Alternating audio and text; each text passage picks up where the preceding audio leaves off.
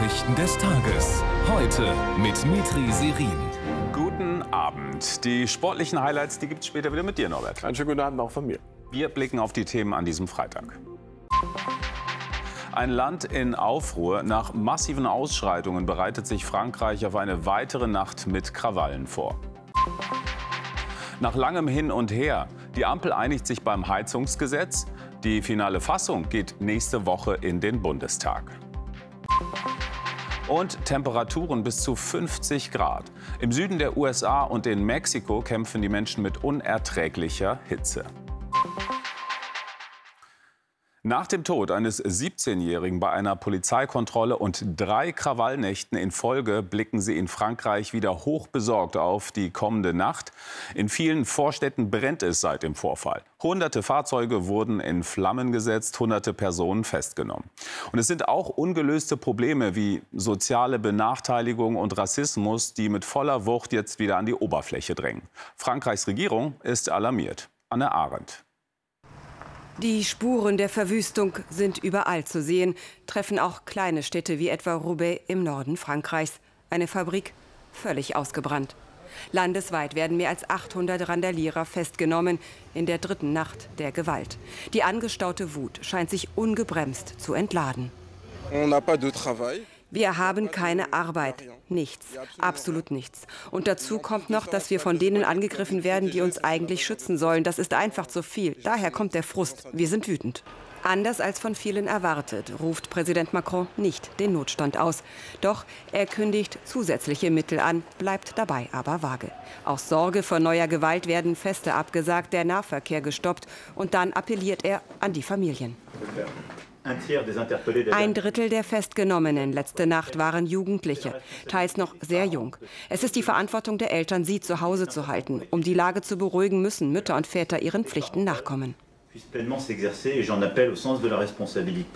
Bei Nichtbeachtung droht die Regierung nun gar mit Haftstrafen.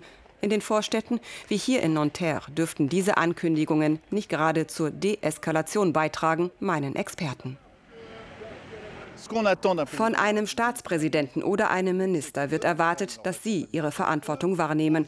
Sie sollten Maßnahmen ergreifen, die die Lage zumindest beruhigen, wenn nicht sogar lösen können. Doch danach sieht es momentan nicht aus. Morgen findet die Beerdigung von Nael statt, dem Jugendlichen, der von der Polizei getötet wurde.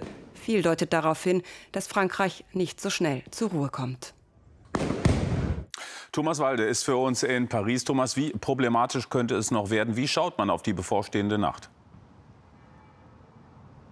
Also die Regierung versucht ganz offenbar zunächst einmal alles auszuloten, bevor sie einen Notstand ausrufen müsste, der etwa Ausgangssperren mit sich brächte. Denn auch das müssten die Sicherheitsbehörden ja erst einmal durchsetzen. Und angesichts der Bilder der vergangenen Nacht wären da durchaus Zweifel angebracht, ob das gelingen würde. Vielen Jugendlichen geht es um mehr als den Tod eines Jugendlichen. Es geht um ihr Verhältnis zur Französischen Republik, den Institutionen und Autoritäten. Statt aber die dahinterliegenden sozialen Probleme anzusprechen und anzugehen, droht die Regierung heute den Eltern und stellt abends den Busverkehr ein. Ich denke, das geht ein bisschen am Kern des Problems vorbei. Viel wird nun davon abhängen, ob die Gewalt weiter zunehmen wird in den kommenden Nächten. Sollte das der Fall sein, würde recht schnell klar, dass solche hilflosen Ankündigungen der Regierung nicht dauerhaft weiterhelfen werden. Dankeschön nach Paris, Thomas Walde. Wochenlang gab es Streit in der Bundesregierung über das Heizungsgesetz. Jetzt hat die Ampel einen überarbeiteten Gesetzestext vorgelegt. Wir schauen mal drauf. Künftig dürfen nur noch Heizungen eingebaut werden, die zu mindestens 65 Prozent mit erneuerbaren Energien betrieben werden können. Das gilt ab nächstem Jahr für Neubauten. Für Bestandsgebäude sobald eine kommunale Wärmeplanung vorliegt. Der Bund fördert den Heizungstausch mit bis zu 70 Prozent. Schon nächste Woche soll der Bundestag darüber abstimmen. Karl Hinterleitner. Genau 110 Seiten sind es geworden, der überarbeitete Entwurf des Gebäudeenergiegesetzes. Vieles wurde konkreter gefasst, manches ist neu. So sind die Ausnahmen beim Heizungstausch für über 80-Jährige gestrichen. Das wäre wohl verfassungswidrig gewesen. Für Mieter gibt es eine Kappungsgrenze. Maximal 50 Cent pro Quadratmeter darf der Vermieter in den ersten sechs Jahren nach Modernisierung erhöhen. Die Koalition zeigt sich zufrieden, aber auch selbstkritisch. Dieses Gesetz wurde wirklich vom Kopf auf die Füße gestellt. Wir haben da intensiv dran gearbeitet innerhalb der Koalition. Und äh, das, was wir jetzt geschafft haben, bedeutet, dass es keine Verbote geben wird, dass es keine Eingriffe ins Eigentum geben wird äh, und vor allen Dingen maximale Technologieoffenheit. Das Klima wartet nicht. Wir müssen tätig werden. Wir haben es leider viel zu lange nicht getan. Und ja, man kann auch mit Selbstkritik, und das tue ich auch, auf das Verfahren zurückblicken, denn da ist einiges nicht so gelaufen, wie es sollte. Und ich finde, das sollte uns anspornen, das in der Vergangenheit oder in der Zukunft besser zu machen. Der Opposition reicht diese Erkenntnis nicht. Der Zeitplan der Regierung sei viel zu knapp und eine Missachtung des Parlaments. Das wird bis Montag niemand beurteilen können. Am Montag ist die Anhörung. Jetzt haben Sachverständige und Abgeordnete gerade mal das Wochenende Zeit, um 120 Seiten zu lesen, zu bewerten, Schlüsse zu ziehen. Das ist unmöglich. Parlament heißt ja nun auch, die Opposition hat Rechte und muss mitreden können. Und dieses Recht wird durch so ein Verfahren schlichtweg ad absurdum geführt. Die Koalition aber hält an ihrem Fahrplan fest. In der kommenden Woche soll der Bundestag das Gebäudeenergiegesetz verabschieden. Wenn Sie sich weiter über das Heizungsgesetz informieren möchten, empfehlen wir unsere ZDF Heute App. Dort können Sie unter anderem nachlesen, wie die Ampel damit für mehr Klimaschutz sorgen will. Das Heizungsgesetz und die damit verbundenen Ampelstreitereien unter anderem darin sehen viele in der Opposition den Hauptgrund für den Höhenflug der AfD. Und das bringt uns zum aktuellen ZDF-Politbarometer und zu Antje Pieper. Hallo Antje. Hallo. In der aktuellen Sonntagsfrage legt die AfD noch mal zu. Ja, die AfD kommt erneut auf einen Höchstwert, liegt erstmals im Politbarometer vor der SPD. Wenn am Sonntag wirklich Bundestagswahl wäre, käme die SPD nur noch auf 18 Prozent minus 1. CDU, CSU 28 Prozent unverändert, die Grünen blieben bei 16 Prozent und die FDP bei 6 Prozent. Die AfD legt zum dritten Mal in Folge zu und käme auf 19 Prozent, die Linke 5 Prozent. Dabei sieht eine Mehrheit die AfD weiter äußerst kritisch. Rund zwei Drittel meinen, dass die Partei eine Gefahr für die Demokratie in Deutschland darstellt. Und während die AfD auf einem Höhenflug ist, ist die Zufriedenheit mit der Regierungsarbeit gerade auf einem Tiefpunkt. Aber davon kann die Union nicht wirklich profitieren. Was bedeutet das denn für das Führungspersonal? Ja, bei unseren Top Ten der wichtigsten Politikerinnen und Politiker wird auch der CDU-Vorsitzende Friedrich Merz überwiegend negativ bewertet. Fragt man die Deutschen, mit wem die Unionsparteien bei der nächsten Bundestagswahl die besten Chancen hätte, nennen jeweils 22 Prozent Hendrik Wüst und Markus Söder. CDU-Chef Merz kommt erst an dritter Stelle vor Daniel Günther. Unter den Unionsanhängern liegt Hendrik Wüst vor Markus Söder auf Platz 1. Auch hier kommt Friedrich Merz erst auf Platz 3. Aber bis zur nächsten planmäßigen Bundestagswahl sind es ja noch gut zwei Jahre. Dankeschön, Antje. Nicht ganz so lange dauert es bis zum Heute-Journal. Dort dann wie immer das komplette ZDF-Politbarometer ab 22 Uhr. Bei der Union, da läuft es in den Umfragen, haben wir gerade gesehen, deutlich besser als für die Ampelparteien. Trotzdem rumort es, aber CDU, CSU verordneten sich heute auf ihrer Präsidiumssitzung in München eine große Dosis Geschlossenheit mit entsprechenden Bildern und einem Programm gegen die Ampelpolitik. Aber auch mit der Frage, wer der eigentliche Hauptgegner sei, die AfD oder doch die Grünen, wie CDU-Chef Merz zuletzt meinte. Aus München, Alexander Pohl. Hendrik Wüst hat es eilig an diesem Morgen. Bloß nicht noch so eine Frage. Wer ist denn nun der eigentliche Gegner der Union? Die Grünen oder die AfD? Wir sind die Verbündeten mit der Menschen, der normalen Menschen. Darum geht's. Der Wunsch nach Normalität. Er steht heute über der gemeinsamen Präsidiumssitzung von CDU und CSU in München. Gegen den offenen Richtungsstreit der letzten Tage setzt die Union heute eine wohlformulierte Beruhigungspille mit dem Namen Agenda für Deutschland. Darin fordert sie unter anderem Steuer- und Abgabenentlastungen, ein Nein zum Heizungsgesetz und die Senkung der Stromsteuer. Doch es ist die Union selbst, die immer wieder Zweifel an der Geschlossenheit von CDU und CSU sieht. Die Frage, wie man sich positioniert in einem Jahr, in dem mit Hessen und Bayern gleich zwei große Bundesländer wählen.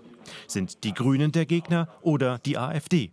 Friedrich Merz meint die Grünen, was die Parteifreunde in Bedrängnis bringt, die in den Ländern mit den Grünen regieren, wie der hessische Ministerpräsident. Ich muss das sagen, das äh, funktioniert sehr konstruktiv, das funktioniert sehr zuverlässig und ich möchte sogar so weit gehen zu sagen, äh, dass das harmonisch ist, was wir da machen. Eine Harmonie, die dem Parteichef strategisch gerade gar nicht passt. In der Sache müssen wir uns heute am meisten mit der Politik der Grünen auseinandersetzen, weil die Politik der Grünen dazu beiträgt, dass dieses Land mitten in einer Deindustrialisierung steckt. CSU-Chef Söder dagegen bemüht sich um eine Korrektur seines eigenen Kurses. Reines Ampelbashing, vorerst passé. Wir müssen den Menschen schon auch vermitteln können, dass das jetzt nicht alles äh, nur Chaos, nur schlimm ist, sondern man kann auch was daraus machen. In München war man heute um Einigkeit bemüht. Wie lange die tatsächlich hält, bleibt offen. Morgen endet die Friedensmission der UN für Mali. Ein wichtiges Datum für die Bundeswehr. Und seit heute ist klar, bis Ende des Jahres müssen die Deutschen ihre Truppen abgezogen haben. Das entschied soeben der Weltsicherheitsrat. Die Friedensmission in dem westafrikanischen Land, die wurde 2013 beschlossen. Etwa 15.000 Blauhelmsoldaten hatten den Auftrag, die Gewalt islamistischer Milizen einzudämmen, darunter auch die Bundeswehr mit zuletzt noch gut 1.000 Soldatinnen und Soldaten. Ihre Vorbereitungen für den logistisch schwierigen Abzug, die laufen schon. Christiane Hübscher. 7000 Kilometer entfernt von Mali fällt in New York die Entscheidung einstimmig. Das UN-Mandat MINUSMA endet mit dem heutigen Tag. Ab morgen wird hier sechs Monate lang nur noch eingepackt. Das sei gut zu schaffen, sagt die Bundeswehr, auch wenn es jetzt schneller gehen muss. Ein Chaos wie beim Afghanistan-Abzug sei nicht zu erwarten. Wichtig ist aber dennoch, vergleichbar Afghanistan, dass man jetzt nach dem zweiten gescheiterten Einsatz, Stichwort internationales Krisen- und Konfliktmanagement, jetzt in Mali nach Afghanistan wieder evaluiert und Politik die Frage beantwortet, warum ist ein weiterer Einsatz gescheitert. Zehn Jahre, alles umsonst? Laut Beobachtern wurde der Einsatz in den eigentlichen Krisenregionen fernab der Hauptstadt durchaus noch positiv gesehen. In Bamako aber sammelt sich seit Monaten der Protest der Bevölkerung, gefüttert von der Propaganda der Militärjunta. Das malische Außenministerium, die Übergangsregierung begründen ihren äh, ihre Forderung nach einem Abzug der MINUSMA damit, dass in den letzten zehn Jahren, in denen die MINUSMA hier vor Ort aktiv war in Mali, nicht genügend Erfolge zu verzeichnen waren. Das heißt, wir sehen eine Sicherheitssituation, die heute schlechter ist als 2013 und die malische Übergangsregierung macht die MINUSMA dafür verantwortlich. Das Machtvakuum, was nun in dem westafrikanischen Land entsteht, dürfte vor allem Russland nutzen, dem Hauptverbündeten Malis. Die Gruppe Wagner operiert längst auch hier. Das ist bitter, das wird die Lage in Mali weiter verschärfen. Aber natürlich kann man auch nicht bleiben, wenn man nicht äh, erwünscht ist. Waffen, Munition, Fahrzeuge, Bundeswehrgerät, das in 1400 Container passt, muss nun nach Deutschland ausgeflogen oder vor Ort zerstört werden. Möglichst kein Kriegsgerät soll in die Hände radikal-extremistischer Gruppen fallen. Ohne Konsens, ohne gemeinsame Erklärung zur Asylpolitik ist der EU-Gipfel in Brüssel zu Ende gegangen. Polen und Ungarn haben sich bis zuletzt gegen den Mehrheitsbeschluss gestellt, den die EU-Innenminister erst vor drei Wochen mühsam erreicht hatten. Der Kompromiss soll die Mitgliedsländer verpflichten, Geflüchtete aufzunehmen oder andernfalls einen Ausgleich zu zahlen. Fragen wir nach bei Ulf Röller in Brüssel. Offener Streit also. Was wird jetzt eigentlich aus der EU-Migrationspolitik? Es gibt ja bereits eine Einigung der Mehrheit der europäischen Regierungschefs auf einen Asylkompromiss. Was man auf diesem Gipfel erreichen wollte, war, dass Polen und Ungarn mitmachen. Aber die haben definitiv und ganz klar zum Ausdruck gebracht, dass sie bei diesem Asylkompromiss nicht dabei sind. Sie haben sogar gesagt, wenn er kommen sollte, werden sie ihn nicht umsetzen. Das hat hier viele sehr geschockt, weil damit mehr oder weniger Polen und Ungarn demokratische Grundregeln Europas verletzt. Aber, das ist auch wichtig, Polen und Ungarn kann ein Asylkompromiss nicht aufhalten, sondern man nimmt jetzt diesen Beschluss, den man hier im Rat gefasst hat, und geht damit zum EU-Parlament und hofft dann einen endgültigen Kompromiss zu finden. Vielleicht Ende des Jahres soll es dann ein Gesetz geben. Und wenn dann wirklich Ungarn und Polen es wahrmachen und dieses Gesetz nicht umsetzen, dann müssen Polen und Ungarn mit schweren finanziellen Strafen rechnen. Danke für die Information nach Brüssel, Ulf Röller. Jetzt zum deutschen Arbeitsmarkt, wo die schwache Konjunktur Spuren hinterlässt. Weniger Jobs sind im Angebot und die Zahl der Arbeitslosen wächst. Im Juni waren 2.555.000 Menschen ohne Job. 11.000 mehr als im Mai, so die Bundesagentur für Arbeit. Im Vergleich zum Vorjahr ist das ein Anstieg um 192.000 Arbeitslose.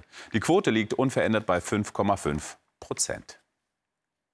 Und auch diese Meldung aus der Wirtschaft lässt aufhorchen. Die Darmstädter Software AG, immerhin eines der weltweit führenden Unternehmen für Softwarelösungen und Dienstleistungen, gehört jetzt mehrheitlich einem US-amerikanischen IT-Investor.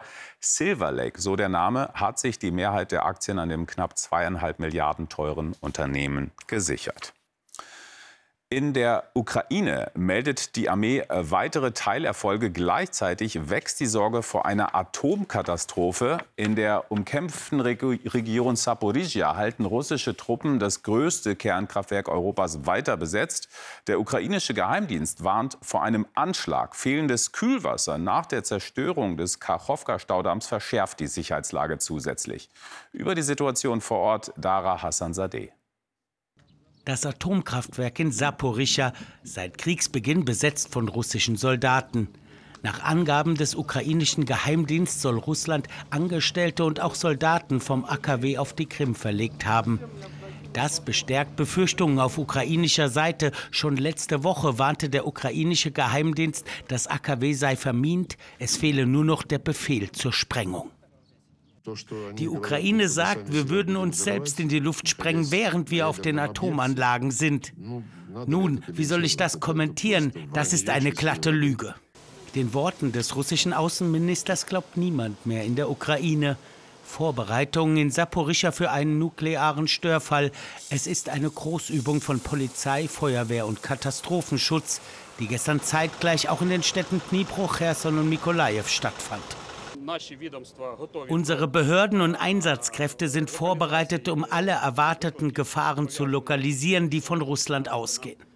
Auch für den Fall, dass sie in irgendeiner Form das AKW zerstören würden. Es gibt verschiedene Szenarien, aber wir bereiten uns auch auf das Schlimmste vor.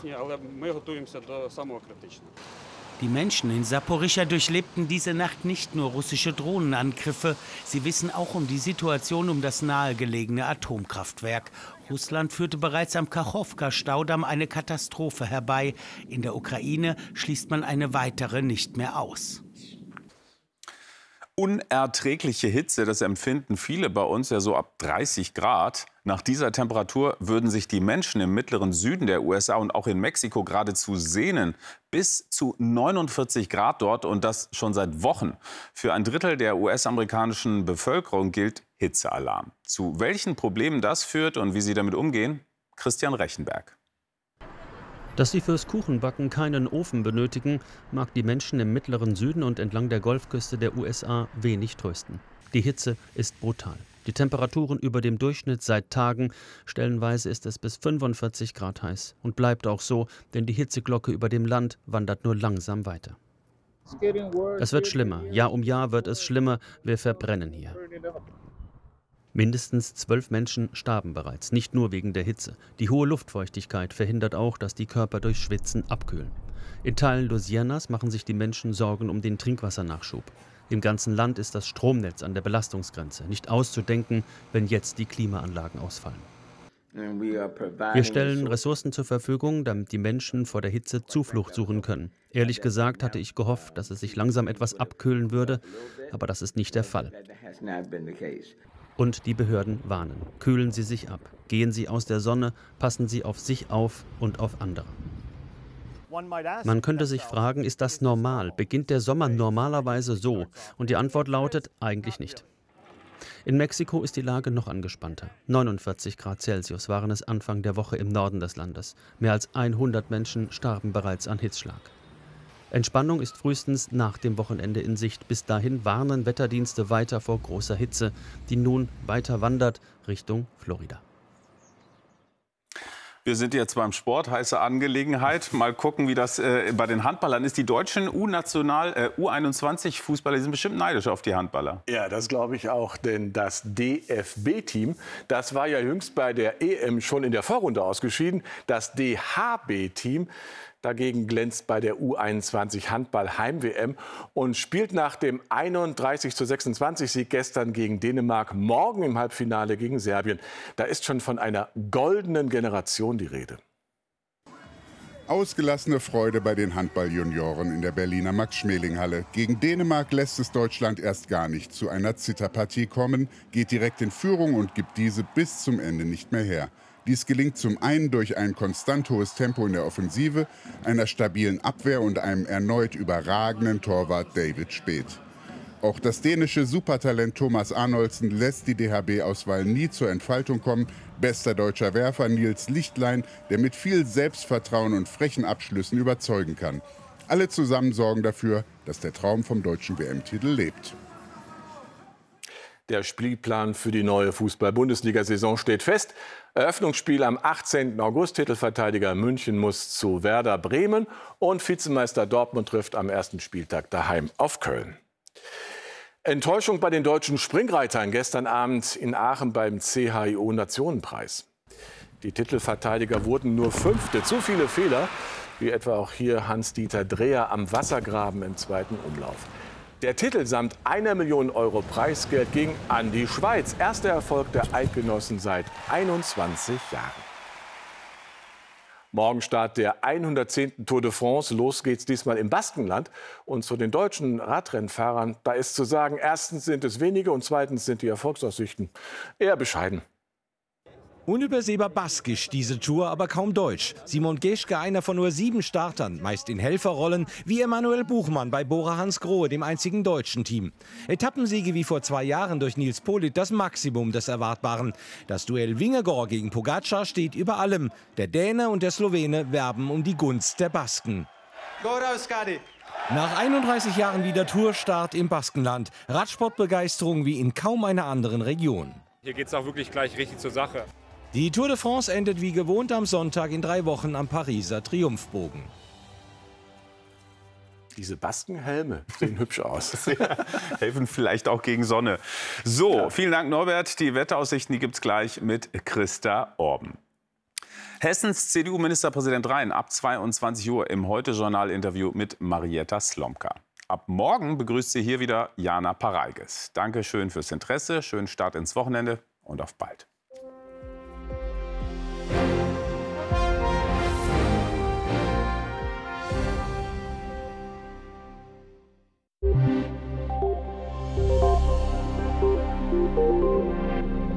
Ja, guten Abend. Die Natur freut sich jetzt über jeden Regen. Und es gab ja heute schon einiges an dieser ersten Kaltfront, unter anderem auch noch kräftige Gewitter, die wir aktuell vor allem in Richtung Bayern haben. Und morgen folgt dann schon wieder das nächste Frontensystem, das mit leichtem Regen über Deutschland hinwegzieht. Dahinter fließt auch etwas kühlere Luft ein. Also in der Nacht, ab Mitternacht in etwa, ziehen sich Schauer und Gewitter in Richtung Alpen zurück. Dahinter wechseln sich klarer Himmel und Wolken ab. Stellenweise gibt es Nebel. In den Frühstunden beginnt es dann von der Nordsee her zu regnen und bei diesem bewölkten Himmel bleiben die Temperaturen hier bei 16 Grad. Bei klarem Himmel sinken sie auf 9 Grad im hessischen Bergland. Morgen finden wir die höchsten Werte in der Altmark, Brandenburg und Teilen Sachsens mit 25, 26 Grad. Ansonsten bleibt es eher mäßig warm mit 19 bis 24 Grad. Am kühlsten dabei an der Nordsee, denn hier aus dem Nordwesten breiten sich dann die Wolken mit dem leichten Regen im Tagesverlauf auch etwas aus. Dazu gibt es einen frischen südwestlichen Wind. Bis zum Abend kommt dieser Regen voran bis zu einer Linie Schwarzwald-Brandenburg. Brandenburg. Davor bleibt es morgen freundlich. Ab Sonntag gibt es dann noch hier und da Regen. Oftmals ist es aber schon wieder trocken und es geht vor allem im Norden windig, für alle aber eher mäßig warm weiter mit 18 bis 26 Grad. Tschüss.